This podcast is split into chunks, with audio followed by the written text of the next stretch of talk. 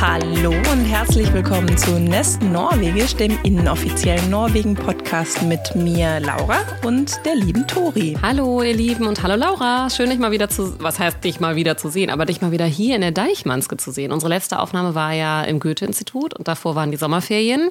Das heißt, es ist schon wieder eine halbe Ewigkeit her. Haben wir auch eine halbe Stunde gebraucht, um die Technik reinzukriegen. ja. Kaspar, wir, wir haben ja irgendwas dich. geupdatet, neue Geschichten. Da sieht man wieder, die Deichmanske hat Kohle. Ja. ein neues Mischpult und wir klingen noch schöner in euren Ohren. Ja, ich hoffe. Wir kriegen ja immer so viele Nachrichten, dass man uns im Auto nicht so gut hören kann. Und das ist, ich arbeite ja in der Branche, das ist tatsächlich ein bekanntes Problem, dass oft ein Podcast ganz anders klingt auf Kopfhörern als im Auto. Und äh, ja, ich weiß nicht, ob wir jemals so weit kommen werden, aber ähm, ich hoffe, dass die, die uns jetzt gerade im Auto hören, uns auch irgendwie nochmal hochdrehen können und uns gut hören. Und die, die es total nervt, ihr könnt uns ja sponsern, dann kaufen wir uns einen Tontechniker. Eben, genau. Das wollte ich übrigens auch nochmal. Das ist ja hier alles Hobby. Wir machen genau. das super gerne, aber genau, wir machen das alles in unserer Freizeit und äh, ja, haben keine Kohle für besondere Schnickschnacks. Kein Schnickschnack, harte Fakten. Und von harten Fakten gehen wir direkt mal rüber in unseren Norwegen-Check, mit dem wir immer gerne einsteigen. Ganz kurz für die Neuen, was ist ein Norwegen-Check? Das ist eigentlich so, wir, wir stellen uns immer gegenseitig die Frage, woran hast du in letzter Zeit gemerkt, dass du in Norwegen bist und eben nicht in Deutschland. Liebe Tori? Ja, ich muss echt sagen, nachdem ich ja jetzt fast zehn Jahre hier äh, gelebt habe, bin ich jetzt mittlerweile da angekommen, dass ich um 17 Uhr mein Abendessen esse. also äh, das ist ja so typisch in Norwegen. Man isst um 17 Uhr Mittag, also das heißt auch tatsächlich Mittag und dann isst man ja oft danach nochmal Quellsmart, also mhm. das Abendessen. Aber ich habe ja jetzt mittlerweile zwei Kinder, beide im Kindergarten, wir arbeiten beide und das läuft dann echt so, wir holen jetzt gerade noch ein bisschen früher ab, meinetwegen um halb vier, dann sind wir irgendwie um Viertel vor vier zu Hause und dann fange ich auch um halb fünf oder mein Partner an zu kochen. Dann gibt es um fünf Uhr das, äh, ja, das warme Essen, das Mittag, äh, das, ja, wie würde man, ja, Mittagessen. Mhm. Und äh, dann essen wir irgendwie um halb sieben, Viertel vor sieben noch mal ein bisschen Abendessen mit den Kindern. Also die essen irgendwie Joghurt oder eine Scheibe Brot oder so. Und dann um sieben Uhr gehen die ins Bett. Und wenn dann auch schon alles aufgeräumt ist vom Mittag, dann haben wir echt ab so 19 Uhr den Abend für uns. Ich meine, gut, da muss man nochmal waschen und irgendwie aufräumen und so, aber es ist schon ganz cool. Das, äh, das ist in der Tat sehr norwegisch. Ich äh, berichte jetzt nicht, wie es bei uns aussieht. anders. Chaotischer, anders, keine festen Zeiten. Aber auch schön. Ja. Also ich habe mir dieses Mal rausgenommen, ein bisschen was, was Albernes vorzubringen. Und zwar ähm, ist ja gerade die schöne Touristensaison auch in, in Oslo zu Ende gegangen oder neigt sich gerade so dem Ende. Und da fiel mir, als ich letztens zur Arbeit ging und ich über den Jungstorge, so ein zentraler Punkt in Oslo ging, äh, fiel mir eine Riesengruppe Japaner auf, die äh, ganz eifrig die Polizeipferde filmten. Und dann dachte ich nochmal so, diese, die haben mich am Anfang auch fasziniert. Die Polizei, die ja wirklich hier in der Hauptstadt Norwegens auf Pferden herumreitet. Mhm. Und mhm. ähm, ich habe halt zu dieser Parade oder einfach so zwischendurch? Nee, zwischendurch. Nee, die ja. patrouillieren ja wirklich auch. Ja. Ne? Und äh, bei mir, immer wenn ich die sehe, ich habe mich kurz informiert, warum gibt's die überhaupt noch oder was findet man daran so toll? Was ist die Debatte? Und da wurde halt so gesagt, naja, also die, die Polizei auf Pferden, das strahlt so eine Ruhe aus und so eine Stabilität und das sei irgendwie vorbeugend, äh, weil man da weniger Lust hätte, irgendwie kriminell zu sein. Und bei mir löst das ein bisschen das Gegenteil aus, weil ich habe immer Lust, wenn ich die sehe, irgendwas zu klauen, wegzurennen, um einfach mal zu sehen, wie die, die galoppieren, hinterher galoppieren. genau. Das fände ich so geil, wenn ich so durch die Straße von Oslo sprinten würde, so auf die Oper zu und es kommen so zwei galoppierende Pferde hinter dir. Das, äh, ach ja, irgendwie, das, das brennt mir noch in den Fingern. Die Konsequenzen möchte ich ja nicht erleben, aber weiß nicht. Ich, ich äh, fordere dich heraus. Challenge 2025. Aber das ist, ähm, was du sagst, so der Philosophie Philosophie der Polizei, wenn man das so nennen könnte. Das ist ja auch das gleiche mit den Waffen. Ne? Die tragen ja keine Waffen. Ich weiß nicht, ob sich das ehrlich gesagt verändert hat, aber das war damals das große Thema bei, bei dem Anschlag. Für, mhm. 2011 war der, glaube ich. Mhm. Und äh, dass eben keine, dass die keine Waffen tragen und dass dadurch sozusagen ihre Gegenpartner, also die Feinde auch keine, also auch weniger Waffen benutzen. Und ich glaube, das funktioniert auch ganz gut, das Konzept. Es ist weniger, weniger bedrohliches Auftreten. Äh, die tragen nach wie vor keine Waffen. Habe ich nochmal gecheckt in meinem persönlichen Encounter, aber ja. darauf gehen wir nächstes Mal ein. Ein kleiner Cliffhanger. Schön, ja. Ähm, worum geht es heute? Man muss sagen, wir haben viele, viele Anfragen schon in den letzten Monaten bekommen, seit wir eigentlich diesen Podcast haben, ob wir mal ein Thema oder mal eine Folge machen können zum Thema Kinder. Also das war immer so das grobe Thema äh, und wir haben uns jetzt entschlossen, eine Folge über das Thema Kleinkinder zu machen, weil wir ja beide auch gerade in der Phase sind. Ähm, und das ist äh, ist anscheinend etwas, was vielen Leuten unter den Nägeln brennt. Also entweder, also und vor allem auch anscheinend Deutschen, die gerne auswandern wollen. Ähm, dazu will ich nochmal sagen, wir sind natürlich jetzt kein Ratgeber-Podcast oder so, aber wir erzählen so ein bisschen aus unserer eigenen Welt und wir haben äh, den Podcast wie immer in drei Themen heute unterteilt. Wir fangen an mit Schwangerschaft und Kinderkriegen in Norwegen. Gut, wir reden jetzt von der Oslo-Perspektive. Ähm, wir sagen aber jetzt oft Norwegen, denke denk ich mal. Mhm. Dann als zweites Thema Kindergarten und Erziehung äh, grob unterteilt und drittes Thema dann Rollenverteilung in Familien, Gesundheit und Ernährung. Das war jetzt nochmal so die Restthemen da reingequetscht. Alles andere, was übrig bleibt. Aber ich fand jetzt bei der Recherche oder bei der Vorbereitung für die Folge, es ist schon, es ist mir schon sehr schnell aus den Fingern geflossen. Also das ist ja schon was, wo wir offensichtlich gerade drinstecken. Ich habe äh, zwei Kinder im Alter von drei und eins. Laura, du kannst es ja jetzt mal outen. Du hast ein Kind, aber du hast ein zweites unterwegs. Ein zweites unterwegs, ein, äh, ein Mädchen. Mhm. Bis die Folge rauskommt, habe ich das auch meiner Familie erzählt. gerade erst erfahren. Genau, das heißt, du bist auch bald zwei Kindsmama. Mhm. Und äh, deshalb sind wir gerade mitten in dieser Phase drin. Und deshalb werden wir heute vor allem bis, äh, ja, einschließlich Kindergarten sprechen. Das ist so gerade das, worüber wir uns, äh, wo, wo wir uns auskennen. Und wer weiß, in, vielleicht kommt dann irgendwann nochmal eine Folge über Schule oder so. Aber das ist, äh, ist heute unser Rahmen. Richtig. Und wir sagen das ja ganz oft, ne? Wir berichten, das ist ein persönlicher Podcast. Wir berichten hauptsächlich von uns, von unseren Freunden, versuchen das immer gerne auf so eine, wie sieht's in Norwegen aus und was kriegen wir in Deutschland mit Schiene zu, zu ziehen, machen wir auch heute. Aber bitte, bitte, ich weiß, das Thema engagiert viele ja. und alle haben eine eigene Meinung. Auch in Norwegen, man mag es nicht glauben, gibt es alle Modelle und alle ja. Sachen kommen vor. Also ja. unsere, unsere Geschichte ist nicht die, die One Truth, um nee. direkt mal wieder was Englisches einfließen zu lassen. Schön, aber dann fangen wir an mit unserem ersten Thema und da bist du ja gerade perfekt drin, Laura. Schwangerschaft und Kinderkriegen. Äh, das fragen sich auch viele Leute. Wie, wie ist es denn hier in Norwegen schwanger zu sein? Ich meine nicht, dass du jetzt in Deutschland schon mal schwanger warst, aber da kennen wir ja auch einige Leute, die das sind. Wie würdest du es äh, so, wie, wie, wie, läuft das ab? Gehst du, rennst du jede, jeden Monat zum äh, Gynäkologen und lässt dich Ultraschallen oder? ja, das ist ja, das ist ja hier in Norwegen alles sehr, ich beschreibe das immer als ein bisschen unaufgeregt, muss mhm. ich ehrlich sagen. Und beim ersten, also bei meiner ersten Schwangerschaft, habe ich das auch als, ähm, als etwas befremdlich empfunden, weil man hat vielleicht auch aus dem Film oder auch aus Deutschland irgendwie so das Bild, so du bist, du bist schwanger und als erstes gehst du zum Gynäkologen und dann wird sofort eigentlich recht schnell ein Ultraschall gemacht und man guckt mal in den Bauch rein. Ne? Und das ist ja schon mal in Norwegen komplett anders. Also der Gynäkologe kommt überhaupt gar nicht vor nee. in der ganzen Schwangerschaft. Was man hier macht, ist, man merkt, man ist schwanger, dann wird dir erstmal empfohlen, mach mal einen eigenen Test. und wenn der positiv ist, ja, dann weißt du ja erstmal alles. Das ist so die, die Rangehensweise. Und dann macht man sich äh, irgendwann einen Termin bei seinem Hausarzt. Arzt. Das ist so der erste, äh, der erste Kontaktpunkt. Der bestätigt dann quasi sich Schwangerschaft, aber ohne Ultraschall, ohne irgendwelche weiteren Untersuchungen. Macht das war bei mir übrigens gar nicht so. Du musst, das musst du auch nicht machen. Du kannst nee. auch einfach bei deiner Gesundheitsstation ja. um die Ecke den, den Hebammentermin sofort machen. Stimmt. Und die bestätigen das ja aber auch nicht nochmal groß, ne? Nee, die schreiben das dann auf, aber die, die testen nicht, ob es stimmt. Also ja. wenn du dann sagst, ich sitze hier und ich bin schwanger, sagen die, ja schön, hier ist dein, wir haben auch keinen Mutterpass, wie es in Deutschland nee, so schön wir ist. Wir haben so ein, ein DIN A4 Blatt, ja. äh, was ausgefüllt wird, was du dann den Rest deiner Schwangerschaft mit dir rumschleppst. Ja, also das äh, finde ich irgendwie auch, das finde ich halt interessant. Hier ist ja alles digital, aber dieser, dieser Wisch ist nicht digital. Den nee, muss ne? man immer mit sich herumschleppen. Obwohl, ne? ich glaube, die haben das mittlerweile, ja, den schleppt man mit sich herum. Vielleicht haben sie es auch aufgezeichnet, aber bin ich mir unsicher. Ja. Aber ich weiß noch, wie ich hatte ja zwischen meinen beiden Kindern eine Fehlgeburt und dann gehst du auch zur Hebamme und da, ich hatte schon so das Gefühl, da ist irgendwas nicht mehr so richtig und so, aber die konnte das natürlich dann auch nicht bestätigen. Ne? Die meinte dann auch noch so, ja, dann müssen wir jetzt einfach abwarten. Also da, und als ich dann irgendwann gesagt habe, jetzt will ich es aber wissen, dann musste ich dann zu einem bezahlten Gynäkologen und dafür 100 Euro mir einen Ultraschall machen lassen, der dann mir gesagt hat, ups, ja, ist hier nichts mehr. Mhm. Also das ist dann nochmal so eine, ähm, ja, das ist vielleicht schöner bei seinem örtlichen Gynäkologen irgendwie in, aufgefangen zu werden. Ja, aber ansonsten, sorry, das war jetzt ein bisschen, äh, ich finde nur das schön, da auch offen drüber zu sprechen. Aber nochmal zurück zu dem Genau, du gehst dann zu deiner Hebamme und wie viel Ultraschalls bekommst du denn eigentlich im Laufe deiner Schwangerschaft? Zwei. Zwei. Zwei Ultraschalls. Man hat, ich habe es nochmal nachgeschaut, äh, weiß es natürlich jetzt auch aus eigener Erfahrung, äh, man hat neun Beratungen insgesamt. Also da muss man auch dazu sagen, in Norwegen ist dieses ganze Programm gratis. Ne? Man hat ja hier auch keine äh, Krankenkasse in dem Sinne nee. und zahlt halt für alles, was schwangerschaftsbedingte Besuche sind beim Arzt, zahlt man gar nichts. Wohingegen man ja sonst, wenn man den Hausarzt besucht, durchaus immer bezahlen ja muss. Das fällt dann weg. Man hat also neun ähm, Untersuchungen oder Beratungen, wie Sie so schön sagen. Es sind eben keine Untersuchungen, sondern Beratungen. Und ähm, zwei Ultraschalls. Einen in zwischen Woche 11 und 14 und einen weiteren äh, in Woche 17, 18. Aber hat man das auch äh, unter 35? Hat man sich nicht sogar unter 35 nur einen Ultraschall? Ja, der kommt dann in Woche 18 genau. ungefähr, der große. Also genau. eigentlich hat man nur einen. Ja. Das heißt, erst wenn man über 35 ist, bekommt man zwei. Das stimmt. Mhm.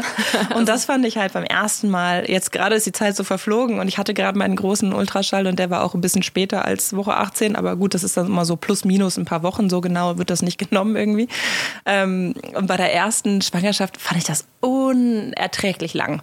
Dann läuft man so rum und denkt die ganze Zeit, bin ich jetzt schwanger, bin ich nicht schwanger? Okay, hier, ich fühle mich irgendwie, ich fühle mich schon so, aber kann man nicht mal irgendwie in diesen Bauch reingucken? Also ich hatte da schon das, das große Bedürfnis, das irgendwann äh, mir mal anzuschauen, ja. wie es darin aussieht. Und dazu muss man aber auch fairerweise sagen, klar, wenn die jetzt zum Beispiel irgendwas unregelmäßig, also die Hebammen hören die Herztöne ab und wenn da irgendwas unregelmäßig ist oder auch bei deinem Bauchumfang oder so, dann kriegst du ja sofort ein, äh, eine, eine Überweisung und kriegst dann auch äh, einen Ultraschall. Ja. Und was ich auch nochmal ganz kurz sagen muss, ja, du zahlst nichts, also in, äh, kostenlos. In Deutschland zahlst du ja auch nichts so, wenn du zum Gynäkologen gehst. Aber hier in Norwegen zahlen wir ja nicht monatlich diesen großen Beitrag für die Krankenkasse. Mhm. Das ist ja alles über die Steuer mit abgewickelt. Das heißt, es ist wirklich sozusagen kostenlos. Ähm, aber ja, viele machen dann eben dann nochmal so einen privaten äh, Termin, um sich zum Beispiel nach Woche 12 anzugucken, ob sich alles äh, gefestigt hat und so. Und das musst du dann einfach selber abdecken.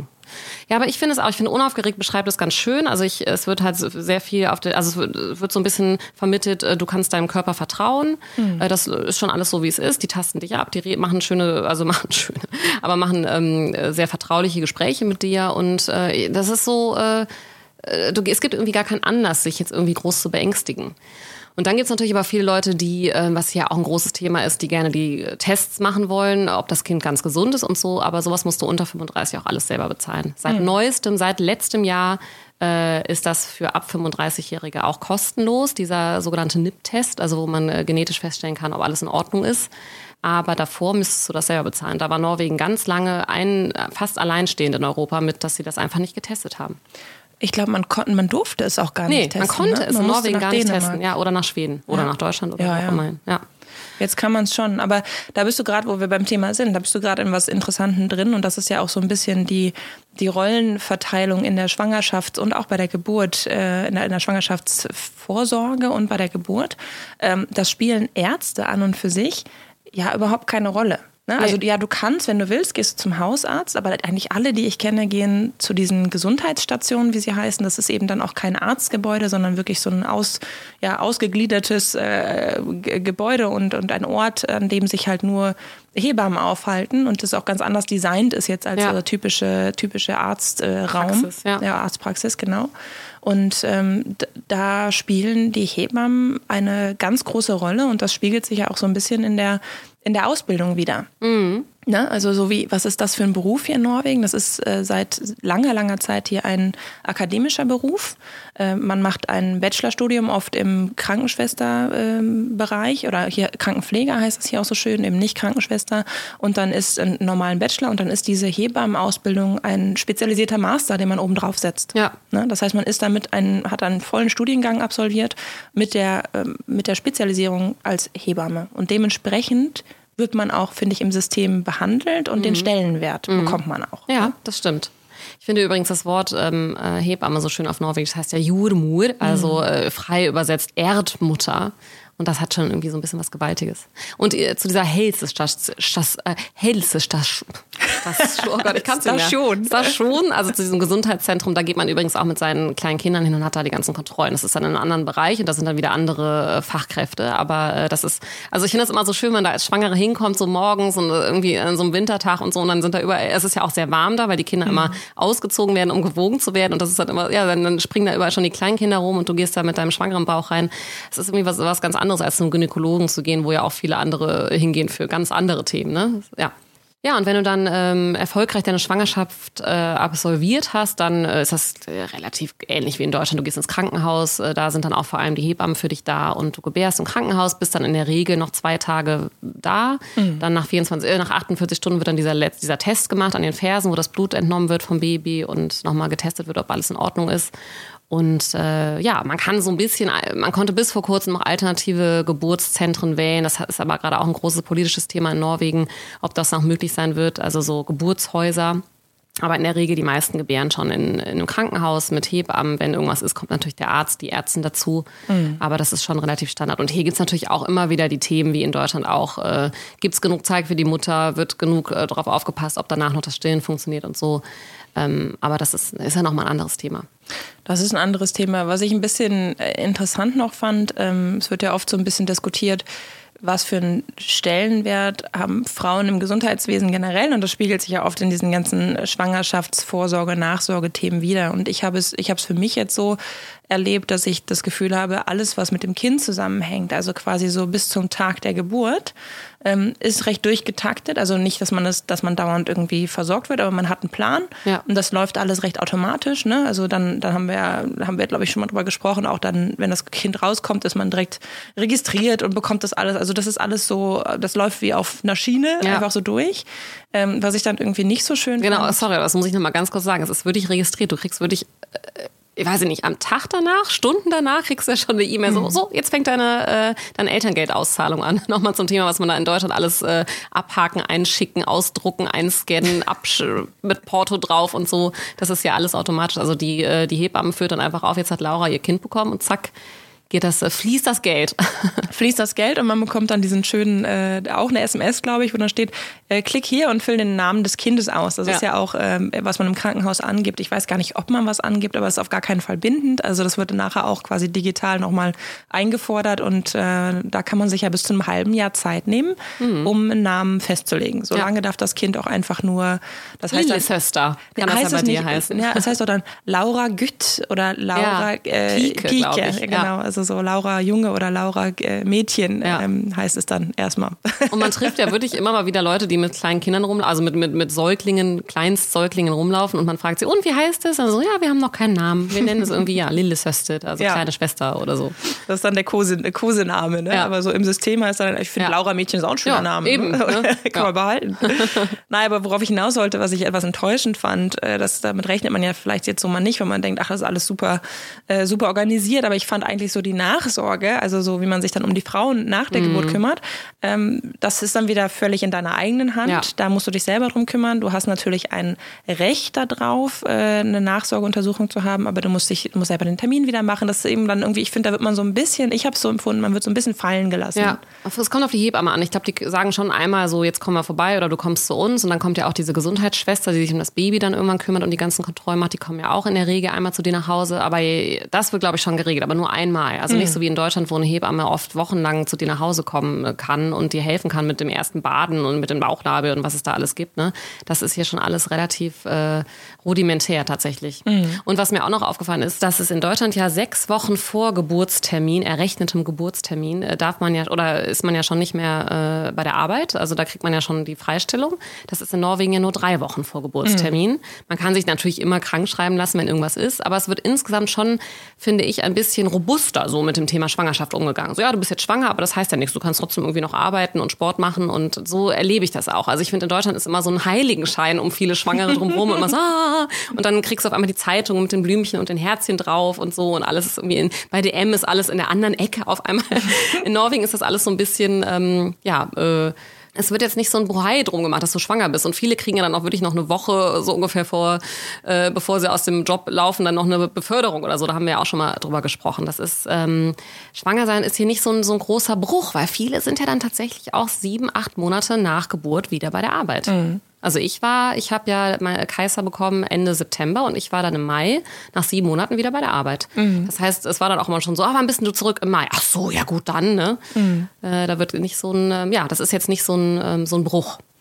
Nee, und ich finde, du sprichst was Lustiges an. Wie wird man behandelt als Schwangere und wie führt man sich auch auf als Schwangere ne, in, der, in der Gesellschaft? Und da stimme ich dir völlig zu. Also man bekommt da erstmal relativ weh, also man bekommt schon ein bisschen, also vor allem von Frauen, vielleicht ein bisschen Aufmerksamkeit. So, ach, wie schön, ach, das wird, äh, man sagt immer so schön, ah, oh, gay. Also das, mhm. wird, das wird spaßig. Wie ich mir gesagt, ja, weiß nicht, spaßig ist nicht der Begriff, den wählen würde, aber gut.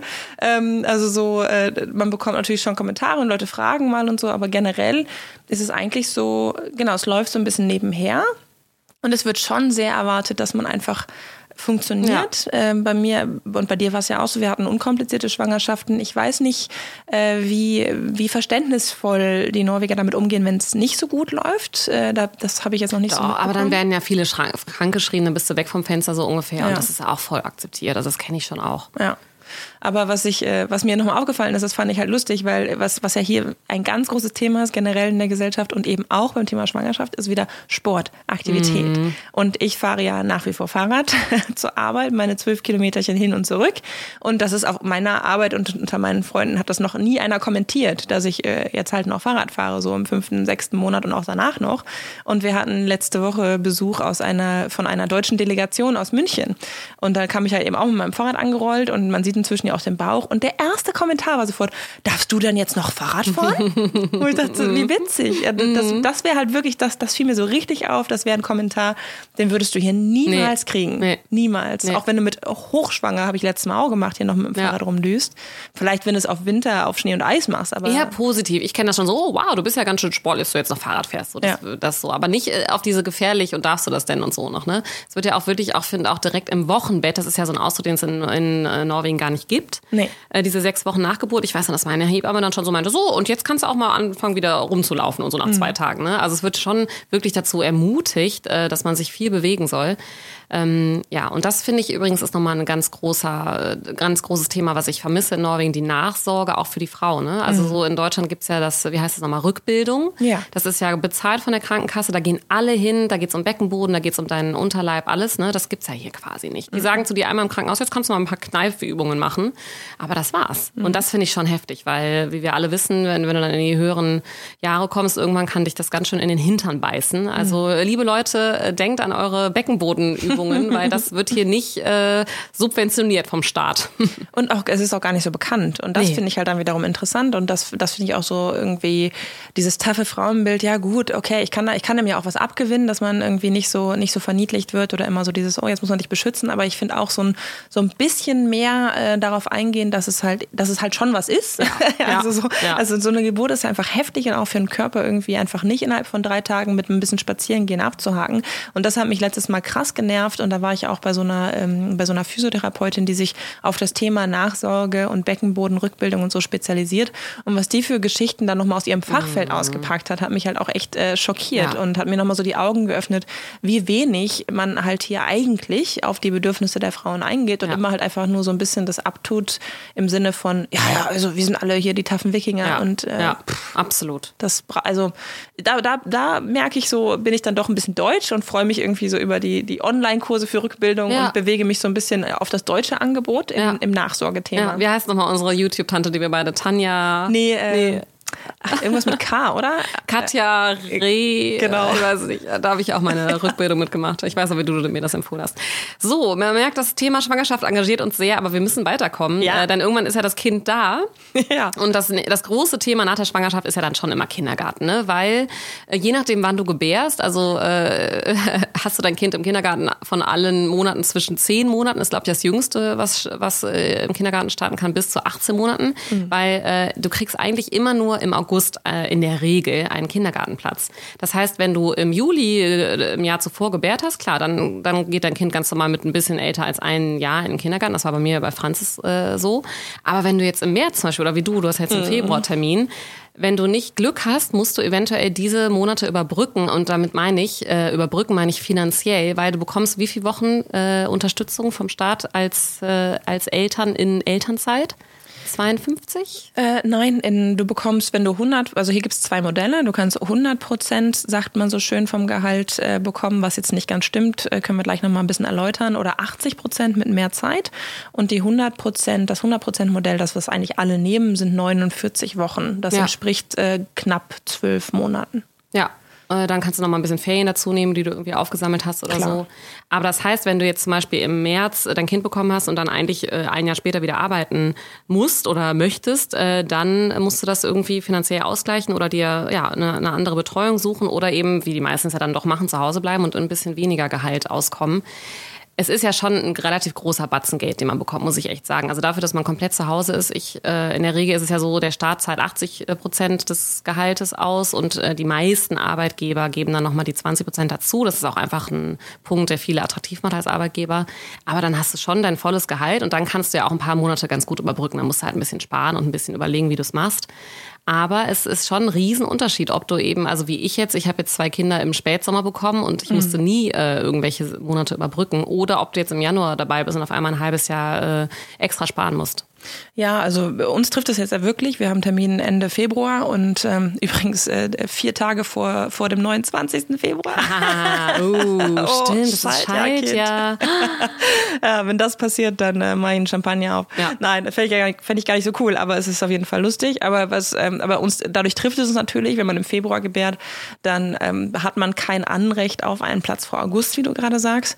Ähm, ich werde davon berichten. Also ich finde es spannend. Ich sehe es bei vielen, äh, die in einer ähnlichen ähnlichen Situationen sind, dass sie sich dann irgendwie mit, mit kleinen privaten äh, Kindergärten ähm, so aushelfen. Familie, Kindergarten mhm. heißt das. Mhm. Und dass man natürlich dann ähm, da, das ist so ein bisschen die Platzvergabe. Wie geht das hier? Man wird, wenn man ein Geschwisterkind anmeldet, äh, hat man eine höhere Priorität, als wenn es das erste Kind ist. Das heißt, die Chancen sind größer, dass man was kriegt. Ja. Und wenn jemand wegzieht zum Beispiel, was genau. ja so gut sein kann, ne, dann kriegst du eventuell einen Platz. Ja. Oder was ich auch oft höre, ist, dass Leute zum Beispiel, also Januar ist ja auch nochmal so ein Datum, wo man anfangen kann und manche bezahlen dann auch einfach schon ab mhm. August. Also ich kenne Leute, die haben ab November, wollen ihr Kind in den Kindergarten bringen, die zahlen dann einfach ab August, weil sich das auch immer finanziell noch lohnt. Und dazu nochmal, da haben uns auch viele gefragt, auch bei Instagram, was kostet hier ein Kindergartenplatz in der Regel um die 300 Euro, 3000 mhm. Kronen. Fürs erste Kind, fürs zweite ist es dann günstiger und das dritte ist, glaube ich, kostenlos. Mhm. Ja. Plus Essensgeld. Ja, Essensgeld sind nochmal so 300 Kronen, ne? Aber bei uns sind 700. Ah ja, okay. Ah, vielleicht habt ihr ja Gourmet-Essen. Naja. äh, ja, auf jeden Fall, das ist so das Kindergarten, äh, ja, der, der, der natürlich online stattfindet, die Kindergartenplatzvergabe. Äh, ja, und dann nochmal zum Kindergarten. Also worauf wird äh, im Kindergarten Wert gelegt, wenn dann, das heißt übrigens für dich Kindergarten. Und ich merke immer, wenn dann Leute zu meiner Tochter sagen in Deutschland so, und gehst du schon in die Kita? Und Franz immer so, hä, was ist das, Kindergarten? Hier ist es wirklich Barnehage, wie in vielen anderen Ländern ja auch. Und ich würde sagen, ähm, draußen, draußen, draußen. Also unser Kindergarten ist, ähm, der ist noch nicht mal jetzt so super Natur, äh, der ist mitten in der Stadt und so, aber da, trotzdem, man liefert immer draußen ab und man holt auch immer draußen ab. Also bei uns ist das zumindest so. Das heißt, die Kinder muss man immer im Winter dann wirklich in ihre tausend Layers, in ihre, ihre Woll und Vlies und dann noch äh, Winteranzug drüber und Stiefel mit Füttern und Hose äh, und äh, noch hier so eine äh, Mütze mit Schal dran und so. Also man packt die richtig warm ein und dann sind die teilweise ja bis zu einer Stunde, Stunde anderthalb Stunden Stunden können die da schon draußen sein. Mhm. Dann findet natürlich Mahlzeiten und so oft drin statt, aber sobald es äh, wieder ans, ja, ans, also sobald man damit fertig ist, wird in der Regel wieder rausgeschickt. Also äh, es wird sehr viel Wert drauf gelegt, draußen zu sein und äh, habe ich ja auch schon oft erwähnt, es wird, äh, man schläft draußen. Ja. Kinder, die Kinder, die noch schlafen, was ja so bis, ja, in der Regel so bis drei Jahre ja. ist, die, du musst sozusagen oft stationär einen Wagen da, so also ist das bei uns zumindest geparkt haben und in diesem Wagen wird das Kind mit einer schönen gemütlichen, äh, mit einem gemütlichen Schlafsack gelegt und bei bis zu minus zehn Grad schlafen die da draußen ihren, ihren Schlaf der sieben Schläfer, ihren äh, Mittagsschlaf. Und das ist, äh, wir sind ja, wir wohnen da draußen auf Vornebü, da sind ja auch viele Internationale, die, die da hinziehen und im Januar bei uns, also so mitten im, im harten Winter, zog ein französisches Pärchen nach Norwegen mit äh, dem dritten Kind. Das heißt, die hatten schon zwei Kinder und waren einiges gewohnt. Und die sind, äh, die sind damit überhaupt nicht klargekommen, dass sie auf einmal, dass, dass das Kind draußen schlafen soll im Januar im Schnee und Eis, kommen irgendwie aus Südfrankreich und oh. haben da wirklich das Gespräch gesucht und äh, sich medizinischen Rat geholt und das war echt irgendwie ganz, ganz süß. Und dann hat sie mit mir auch nochmal gesprochen und gesagt, so, aber ist das wirklich sicher? Ist das wirklich okay? Und ähm, gut, die mussten dann aber auch ein bisschen Hilfe bekommen, wenn es um die Klamottenwahl ja, geht. Ne? ne? Das macht Weil es so ist okay, ja. aber es ist nicht, es ist jetzt nicht so, als ob man die damit irgendwie Baumwolle rauslegt. Nee. Also was die Kinder anhaben, äh, das ist dann, das, das finde ich auch irgendwie interessant. Da wird einem relativ wenig so geholfen vom Kindergarten. Man kann es einfordern oder man kann sagen, ich brauche ein bisschen Hilfe. Aber man kriegt eine Liste, oder? Am Anfang, der, also wir haben eine Liste bekommen, wo nochmal so stand Base Layer. Äh, ja, aber Wolle. du weißt gar nicht, was das ist. Nee, vielleicht war nee. Wenn du jetzt aus nee, Südfrankreich kommst, da steht ja. dann irgendwie Ölflies, äh, ja. dann stehst du davon und denkst, what the fuck ist ein Ölflies? also so, dann, also da musst du eigentlich echt einmal in so einen, in so einen Norwegen 101-Kurs gehen und ja. diese ganzen verschiedenen Kleidungsschichten einmal durchgehen, damit du halt weißt, äh, wie du dich selber, aber eben natürlich eben auch die Kinder einpacken musst. Ja, ja. Das Na, fand ich ist- lustig. Ja, das stimmt, das ist lustig. Dazu fällt mir übrigens auch ein, ich kenne das auch von äh, Bekannten, die, ähm, wo irgendwie, also weil, weil ein großes Thema im Kindergarten ist ja auch immer die Matpacke, also die äh, Butterbrotdose, weil in der Regel muss man ein zweites Frühstück mitbringen, das ist ja in Deutschland auch so. Und das ist in der Regel ja Butterbrot und ein bisschen Rohkost und ja, weiß ich nicht, vielleicht noch ein Babybell oder so. Aber ähm, Ausländer bringen natürlich dann gerne auch mal andere Sachen mit, ne? wie zum Beispiel die Franzosen dann oft ihre Crepes oder äh, ich habe es von Italienern gehört, ihre Pizza und so und das dann teilweise vom Kindergarten so der Kommentar zurückkommt, so ist das denn hier auch gutes Essen, was in der, in der Butterbrotdose ist und dann fangen die Ausländer an so, oh Gott, also weil ihr mit eurem sch schlechten Brot und mit der hyperprozessierten Leberwurst, da, da können äh, wirklich heiße Debatten entfach, äh, entfacht werden bei diesem Thema Butter. Was ist in der Butterbrotbox drin? Also bei uns war das ja ein großes Kriterium, muss ich ehrlich sagen, äh, dass, äh, dass, es das, dass wir nichts mitgeben müssen. Also wir haben keinen Martpacker und ich empfinde das als, äh, als ein Riesengeschenk und bin ehrlich gesagt total genervt und denke immer so, boah, Norwegen, ihr mit eurer ganzen Kohle. Jetzt haben sie, weil der, weil die Krone schmiert ja ab und Inflation und Pipapo haben wir ja auch alles hier. Jetzt haben sie bei uns echt eingeführt, dass man mittwochs komplett alles mitgeben muss. Also Ah, wir haben jetzt ja. einen Tag, dann gibt's Wow. jetzt, also Frühstück machen wir eh zu Hause, aber dann gibst du dann die erste Mahlzeit, die zweite Mahlzeit, dein äh, Noch am, am Ende. Also du musst dann den ganzen Mittwoch so, ja. versorgen. Boah, ja.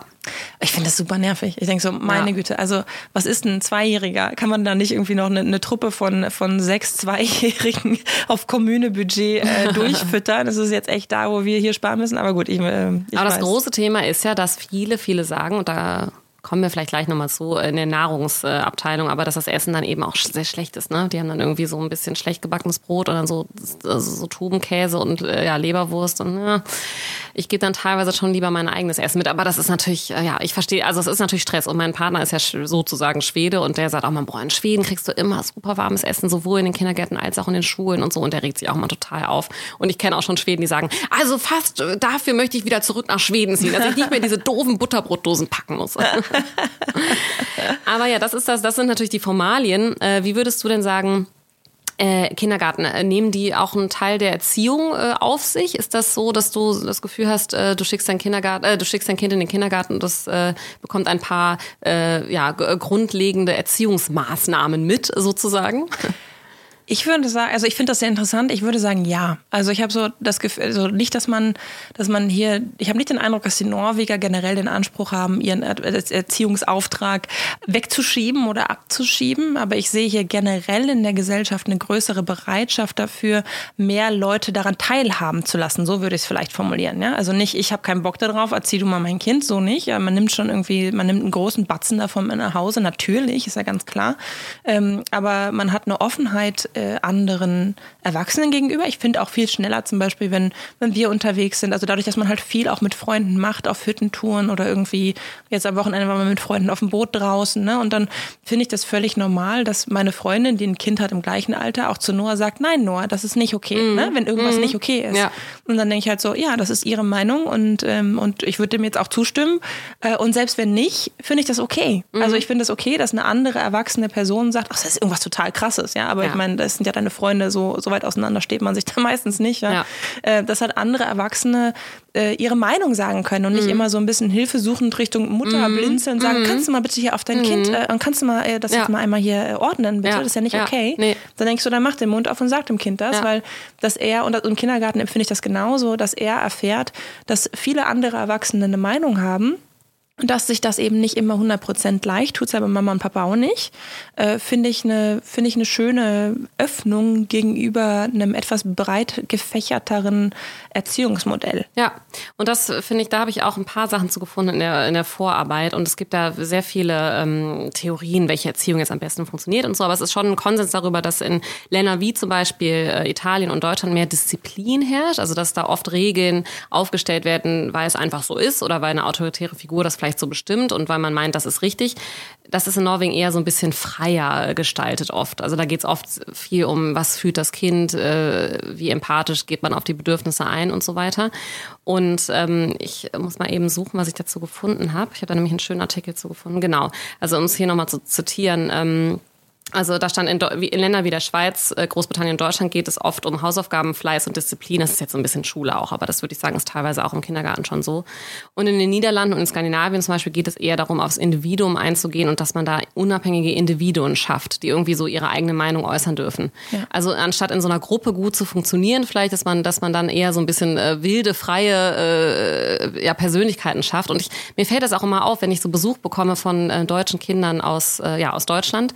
Die sind immer total, also viele sind sehr brav. Also, mhm. und das finde ich schon in dem Moment immer super positiv, ja. Also, die sind sehr höflich, sind sehr, äh, sitzen am Tisch, äh, sind, äh, fragen nach, äh, räumen ab und so. Und ich finde das immer super positiv, weil ich immer dann zu Andreas sage, so Gott, was erziehen wir hier für ein Wildfang? weil das fällt mir schon auf, dass das hier ein bisschen weniger der Fall ist. Also, hier wird weniger reglementiert. Mhm. Aber jetzt ist ja die große Frage, funktioniert das? Ist, macht das trotzdem ein funktionierendes Individuum für die Gesellschaft daraus? Weil, äh, ja, sie gucken ja dann, es geht ja immer so ein bisschen darum, guckt von den Erwachsenen ab, was die tun. Und wenn du das in der Gemeinschaft lebst, jetzt sagen wir mal, dass man irgendwie höflich zueinander ist und dass man Danke sagt und Bitte sagt und so, dann äh, funktioniert das schon irgendwie. Das äh, finde ich ist eher so das norwegische Modell. Ja, äh, ja, stimmt. Und was, he was heißt funktioniert? Das muss man ja definieren. Ne? Ja, was möchte ja, ja. man da rauskriegen? Aber wenn wir nochmal auf die Folge von, von letzten Mal zurückgreifen, wo wir über Arbeitskultur gesprochen haben und darüber, dass man, äh, dass man hier halt recht schnell auch in, in die Verantwortung genommen wird, dass man sehr ans eigene Denken äh, dahin getrieben wird und irgendwo so dieses, das ist deine Aufgabe, mach es. Äh, wenn nicht, musst du selber Bescheid sagen. Das ist ja eigentlich so ein bisschen das Resultat dessen, dass man ja, dass man eigentlich Individuen erzieht, die versuchen, auf ihren eigenen Kopf zu hören, auf ihre mhm. eigene Meinung zu hören und sich selber, in sich selber so ein bisschen die Sicherheit finden, die man vielleicht sonst in Regeln auf ja. drumherum baut, weißt ja, du? So. Genau. Und hier sind also ich, ich finde das nicht, ich möchte nicht vergleichen, für wen das eine ist besser, das andere ist schlechter, aber ich sehe definitiv einen Unterschied. Ja. Äh, ich glaube auch so ähm, vom, vom Thema wie frei lässt man die Kinder machen und ausprobieren und so. Da sehe ich hier auch vielleicht, auch weil die Väter mehr eingebunden sind, eine größere Bereitschaft, die Kinder einfach mal machen zu lassen. Ja. Ähm, vielleicht auch höheres Verletzungsgefahr, weiß ich mhm. nicht. Aber äh, es ist ein bisschen weniger beschützt. Ja. Ne? Also Väter sind viel mehr da. Väter haben ja generell oft ein etwas äh, unkompliziert, nee, unkompliziert ist das falsche Wort so ein bisschen mutigeren Umgang mit den Kindern als vielleicht manche Mütter. Äh, ist jetzt auch generalisierend, aber kann ich mich schon auch selber ein bisschen drin wiedererkennen, dass mhm. ich eher so, oh nein, nur nicht und, und Roland, ach komm, lass mal probieren. Also ein bisschen entspannter in dem Sinne ist es und, das, und dass man eben halt eben auch so früh den Kindergarten da reinlässt, die ja auch ganz klar sagen, wir passen auf und wir, wir wollen nicht, dass sie sich verletzen. Aber ich glaube, dass sie da schon auch ein bisschen mehr einfach selber automatisch selber mhm. ausprobieren dürfen, weil halt ja. gar nicht so die Aufmerksamkeit da ist. Ne? Und ich habe das übrigens auch zum Thema Screen Time gefunden, weil das fand ich nochmal ganz spannend. Das ist oft jetzt bei den Kleinkindern vielleicht noch nicht so der Fall, obwohl hier auch äh, doch auch schon viel Fernsehen geguckt wird bei Dreijährigen oder auch noch kleineren Kindern. Und Norwegen hat schon äh, Europas Top äh, Screen Time Zeit für mhm. Kleinkinder. Und was ich dazu gefunden habe, ist, dass, also ich habe jetzt hier auch sogar eine Zahl, es waren echt einige Stunden schon für Kinder ab drei Jahren und wes wesentlich weniger in Deutschland, aber dass trotzdem es auch ein Rapport, also so ein Report dazu gibt, dass es, dass die äh, skandinavischen Kinder trotzdem insgesamt glücklicher sind und dann ging es auch nochmal darum, dass sie es halt selbst bestimmen dürfen. Mhm. Und dass man jetzt äh, auch, dass die dann auch gar nicht so Angst haben, so ja, mein Kind guckt dann halt eine Stunde Fernsehen, aber danach hat's auch, ist es auch zufrieden und macht auch gerne andere Sachen und spielt, äh, weiß ich nicht, Fußball oder macht Sport oder so. Also dass das hier auch viel weniger reglementiert wird und nicht so zeigefingermäßig äh, doktriniert wird. Fand ich ganz spannend. Wir haben übrigens ja auch eine Frage bekommen. Äh, sind Kinder, die norwegischen Kinder wirklich so unerzogen, wie es immer heißt? Das fand ich total witzig.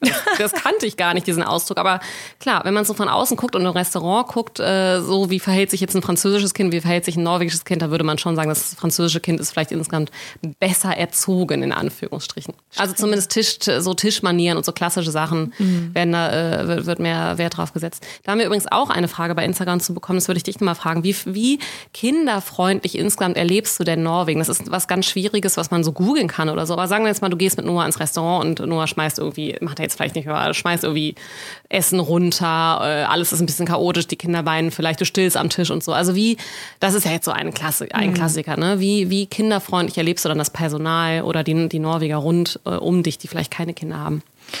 Ich finde, in Norwegen ähm, gibt es da so viele ungeschriebene Regeln. Also es gibt so Sort, äh, Orte, die du mit Kindern aufsuchst und da gibt es eine große Toleranz dafür und da ist ja auch oft irgendwie was für Kinder vor Ort ja. oder irgendwie eine kleine Spielecke oder irgendwie Platz und auf jeden Fall eine große, also eine sehr warme, eine warme Stimmung gegenüber Kindern und nicht so dieser genervte Blick.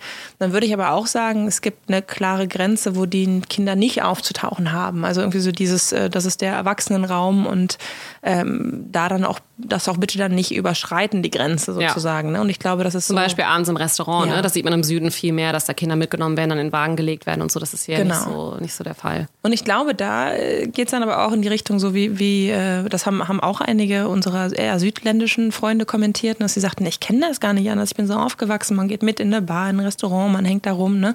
Und ich finde schon, wenn du hier mit einem Kind äh, irgendwie nach 19, 20 Uhr unterwegs bist, dann kriegst du schon Blicke und dann irgendwie so, der soll mhm, doch jetzt schlafen. Ja, ja, mhm, was ja, ist das denn? Das stimmt. Und äh, da sind wir, da versuchen wir uns so ein bisschen von frei zu machen, weil wir es halt irgendwie anders leben wollen. Aber wir waren ja zum Beispiel mit, äh, mit Noah vor, einer, vor zwei Wochen in Schweden bei so einem Lichtfestival. Und da haben wir uns halt gesagt, komm, wir packen den in den Wagen und dann kann der pennen und wir gehen da rum und äh, und haben einen schönen Abend und das Ganze geht, es geht erst um zwölf zu Ende und dann gehen wir nach Hause. Aber er hat ja geschlafen bis zu der Zeit, ne?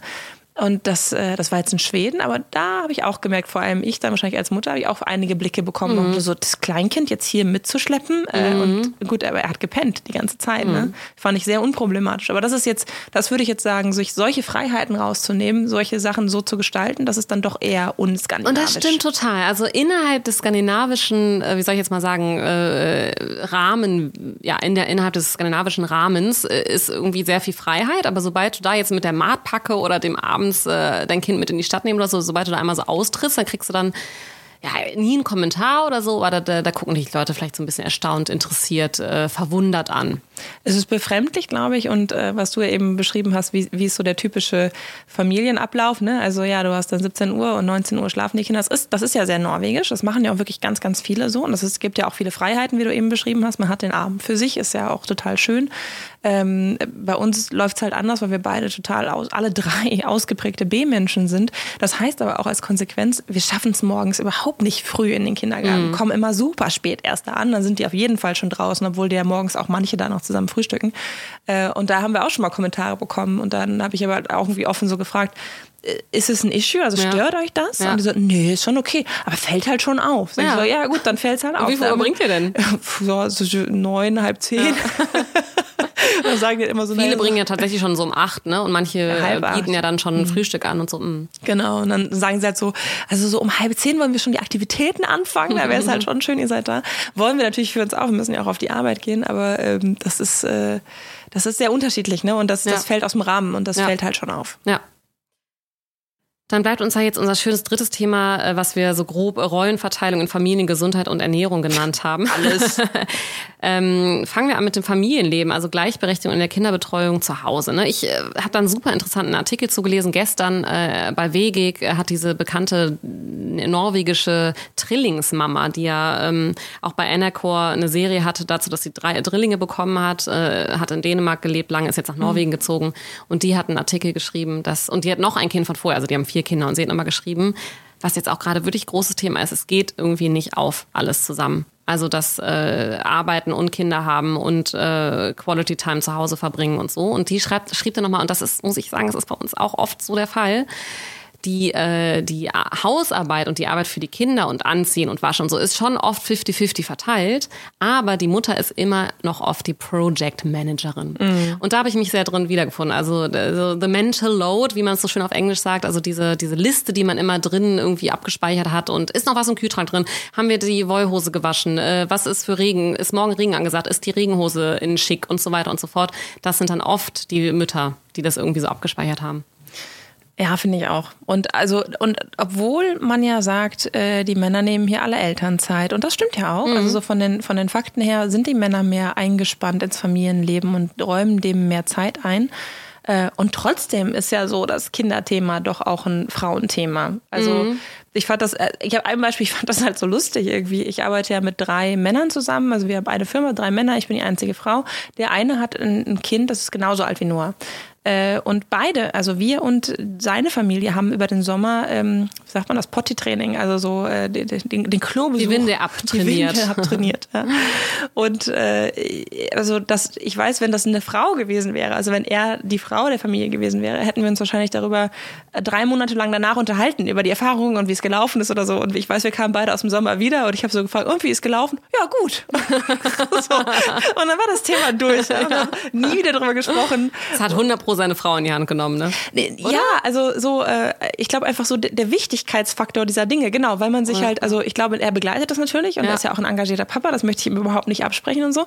Aber ich glaube, so diese Gedanken, wie hat man das jetzt gestaltet und wie hat man den Übergang in den Kindergarten gemacht und also so das, was, was ich irgendwie alles in meinem Köpfchen rumgetragen habe. Und äh, ich glaube genau, diese Art von, von, von Project Management drumherum, was jetzt über das, ich begleite dich aufs Klo hinausgeht, ist halt wahrscheinlich doch eher bei seiner Frau gelandet. Mhm. Und bei uns auch, also wir haben das beide definitiv ganz doll mit begleitet, mental und so weiter, aber ja, weiß ich nicht. Vielleicht beschäftigt einen das dann doch nochmal anders, wenn man irgendwie die nächsten zehn Schritte durchdenkt und mhm. sich denkt, wenn es aber jetzt nicht läuft, dann kommen die Herbstsachen und dann, äh, scheiße. Ja.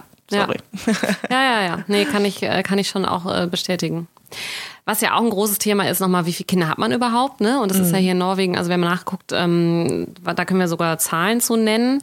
Also in, äh, in Norwegen sind es derzeit 1,41 Frau pro, äh, Kinder pro Frau und in Deutschland nur mal zum Vergleich sind es ein bisschen mehr 1,53 Geburten pro Frau. Es ist aber äh, immer noch zu wenig, um sozusagen den Staat aufrechtzuerhalten.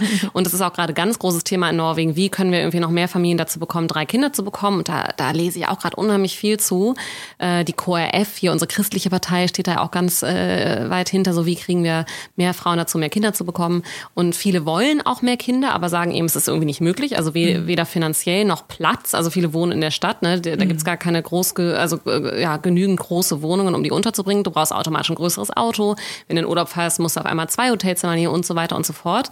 Und äh, ja, es geht dann auch ums Leisten. Ne? Also klar, du hast irgendwie Kindergartenkosten, das ist das eine, aber dann hast du natürlich viele Hobbys. Hier werden schon viele Hobbys wahrgenommen. Hat mich auch jemand gefragt äh, bei Instagram. Ich fand das übrigens super spannend, dass ihr so viele Fragen gestellt habt. Also gerne mehr davon.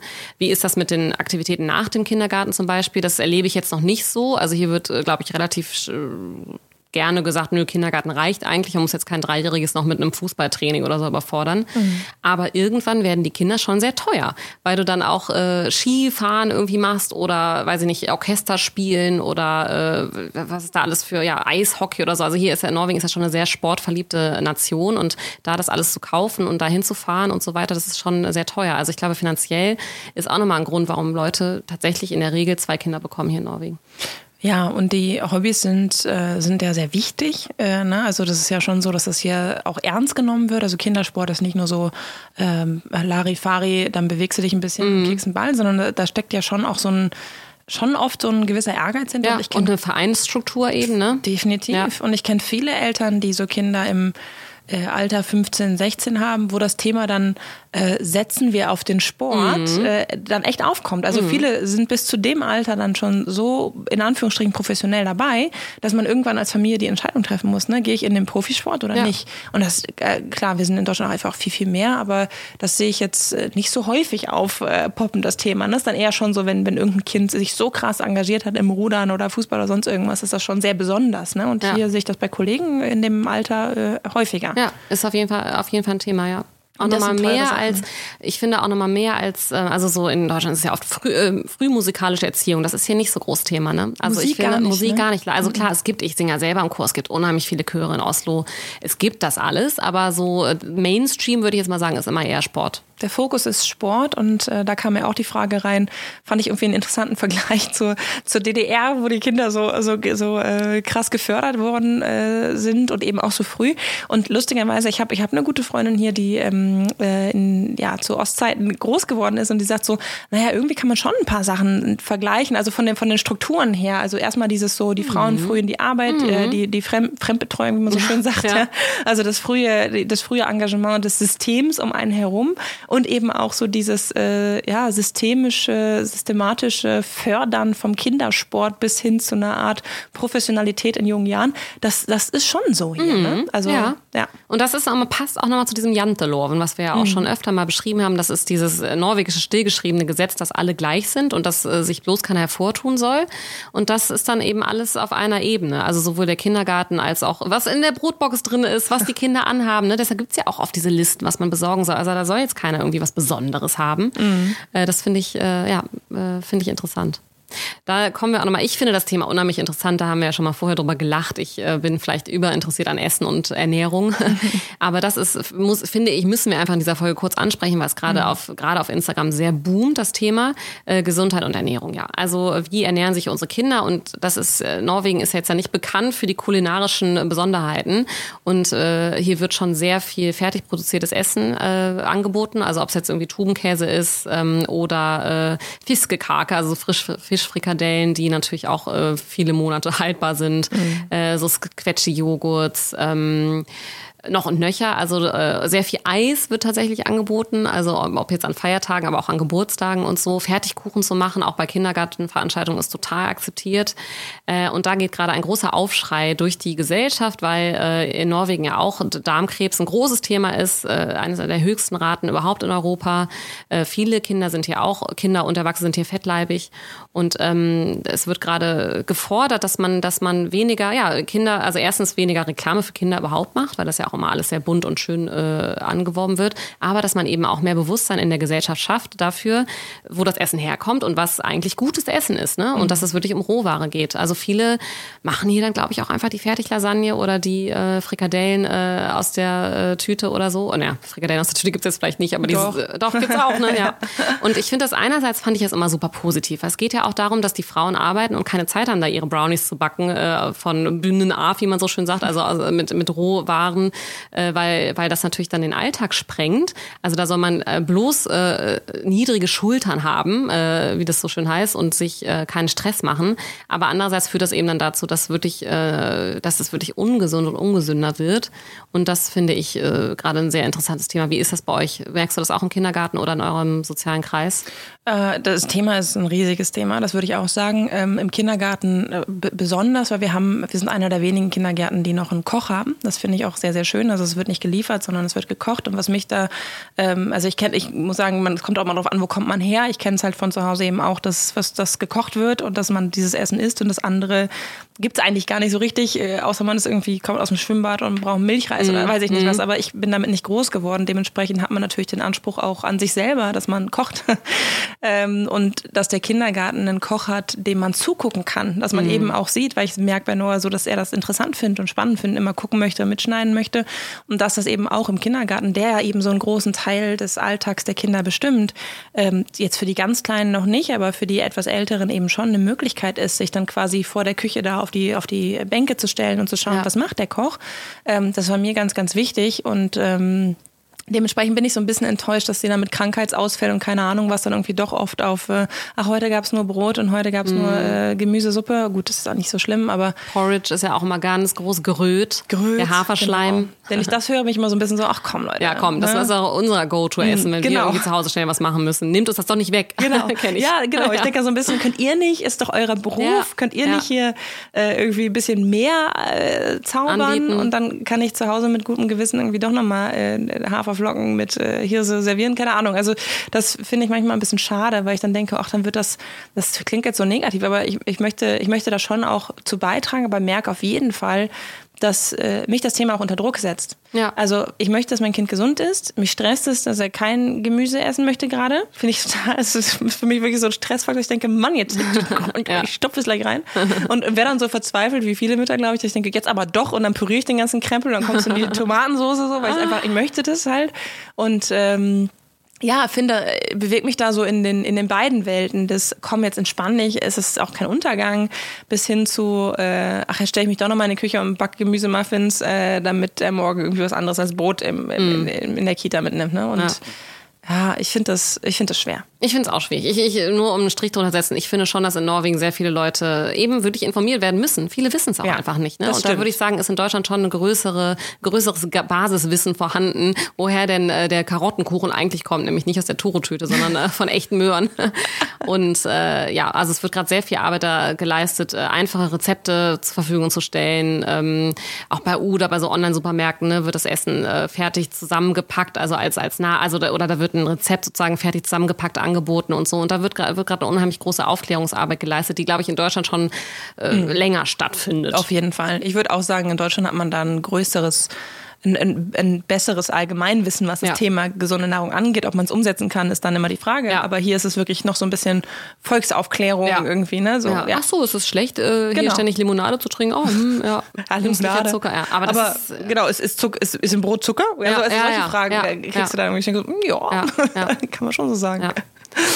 Ja, okay. Schön. Oh, ja, ich würde sagen, wir sind bei unserem Quiz angelangt. Wir könnten über das Thema, wie ihr merkt, ja. noch äh, drei Stunden weiter quatschen, aber das ist ja mit allem, wo man selber so drin steckt. Ja. Gerne so. Ich frage dich zuerst. Ja. Ähm, ich frage dich, Moment, ich scrolle, ich scrolle.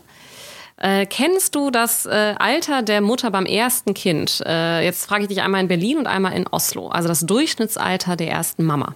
In, ich habe jetzt extra die Großstädte genommen, mhm. weil ich es ein bisschen schöner fand als Vergleich. Gut. In Oslo würde ich sagen im Schnitt 31. Mhm. In Berlin würde ich sagen hm, Später, früher, gute Frage. Berlin ist immer so ein Ausreißer in vielerlei Hinsicht, ne? Ja. 29, einfach um mal einen Unterschied reinzubringen. Es ist witzigerweise genau umgekehrt. Echt? Ja, in Oslo ist es 29,2 und in Berlin 31,2. Und das fand ich super spannend, weil klar, es ist nur ein Jahr, nee, zwei Jahre dazwischen, aber ich, gerade dieses 29 and 31, da gibt es ein sehr lustiges Lied bei YouTube, müsst ihr mal gucken, zu. Äh, es macht gerade diesen Unterschied aus. Weil in, in Norwegen gibt es dann schon, finde ich, oft diesen, was wir ja auch schon mal so schön erwähnt haben, Etablierungszwang. Mhm. Und ich glaube, viele wollen dann vielleicht doch nochmal vor vor 30 irgendwie alles unter eine Haube kriegen und noch schnell das Kind, äh, dass man irgendwie noch 20 war beim ersten Kind, äh, wo die vielleicht in Deutschland ein bisschen entspannter sind. Das ist jetzt nur so meine Theorie. Aber äh, ja, in Norwegen hat man sich eben oft dann schon in dem Alter wirklich etabliert, hat seine Wohnung gekauft, hat einen festen Job und so und dann kommt das erste Kind. Ja, das ist eine schöne Theorie. Lassen wir mal so dahingestellt. Ähm, ich habe in den Vorbereitungen für diesen Podcast einen, ähm, auch einen Podcast gehört und den kennst du sicherlich, der heißt Mama Jomba. Ah, nee, kenne ich nicht. Kennst du nicht? Nee. Ist ganz, ich habe jetzt nicht so viel davon gehört, aber da gibt es eine Episode mit, äh, mit Erna Stulberg. Die ah. äh, kann ich wirklich empfehlen, weil das ist ja irgendwie doch auch spannend. Ne? Und dass ja. sie sich überhaupt so dazu hinreißen lässt, äh, in so einem Podcast über wirklich Privates und wie hast ja. du das alles Hast du aber nicht von ihrem Aktienhandel erzählt, oder? nee. Was heißt ihrem? Dem ihres Mannes. Jeder, der ein bisschen extra Norwegen interessiert ist, äh, hat bestimmt davon gehört. Hier ist gerade ein großer Skandal, das greifen wir nochmal in einem Politikthema ja. auf. Äh, aber ja, äh, nee, der ist schon von früher. Aber äh, dass sie sich so da dazu bereitschlagen lässt, äh, halt äh, mhm. diese Frauenrolle mhm. einzunehmen und ja. nicht nur als Politiker aufzutreten, finde ich schon mal sehr ähm, ansprechend und fand es auch wirklich interessant. Ähm, ja, gut, das, das mal so als Hintergrund. Und da habe ich mich gefragt, weißt du, wie ihre beiden Kinder heißen? Nee, überhaupt nicht. Und ich weiß wirklich gar nichts von denen. Die werden ja auch nie irgendwie abgebildet oder gestalkt oder genannt oder so. Mm -mm. Nee, kannst du mir irgendeinen Tipp geben? Da musst du jetzt ja völlig. Es ist ein Mädchen und ein Junge, die ja. sind inzwischen auch beide raus. Ähm, okay, raus was, raus. Aus dem Haus raus, ja, äh, im Studium. Und ja. genau, jetzt ja, als sie, als sie Staatsministerin war, nicht. Das ist halt eben das Spannende daran. Okay, hier testen wir dein politisches Wissen. Der Junge heißt so wie der neue, äh, wie sagt man das denn, Büroatsleder in Oslo. Oh, oh, weiß ich nicht. Eirik. Eirik, okay. Okay. Und die äh, Dame, gut, da habe ich keine gute Brücke zu, Ingrid, also so ein bisschen Ingrid. altertümliche ja. Namen. Aber, sie, aber schon sehr klassisch ja. norwegisch. Ingrid. Ja. Ingrid und Eirik. Genau. Also in Norwegen überhaupt nicht altertümlich, in nee. Deutschland vielleicht ein bisschen, aber, aber nicht hier. Ja, hier schön. Sehr, Ingrid finde ich auch sehr schön den Namen. Finde ich auch. Ich habe auch so eine Namensfrage so ein bisschen. Kannst du mir drei bekannte Kinderbuchautoren in Norwegen nennen? Ah, nee. einen. Einen. Ach, ich kaufe immer nur deutsche Bücher, damit mein Kind Deutsch Aber lernt. ich, einen wirst du 100 ähm, Prozent, schätze ich mal, kennen nämlich noch. Ja, und also ich kann dir eine Brücke schlagen, wenn du möchtest. Das kommst du mit Kardamommebücher an wahrscheinlich. Ne? Nee. Ne? Ähm, du, du, du, du, du. Ja, gib mir eine Brücke. Sophies Welt. Kennst du das? Nee? nee? War ja auch ein ganz großer Klassiker in Deutschland. Das ist Jostein Gaarder, also Jostein Garder. Ah. Das ist, war schon in den 90ern, aber das ist, äh, der hat sehr schöne philosophische Kinderbücher geschrieben.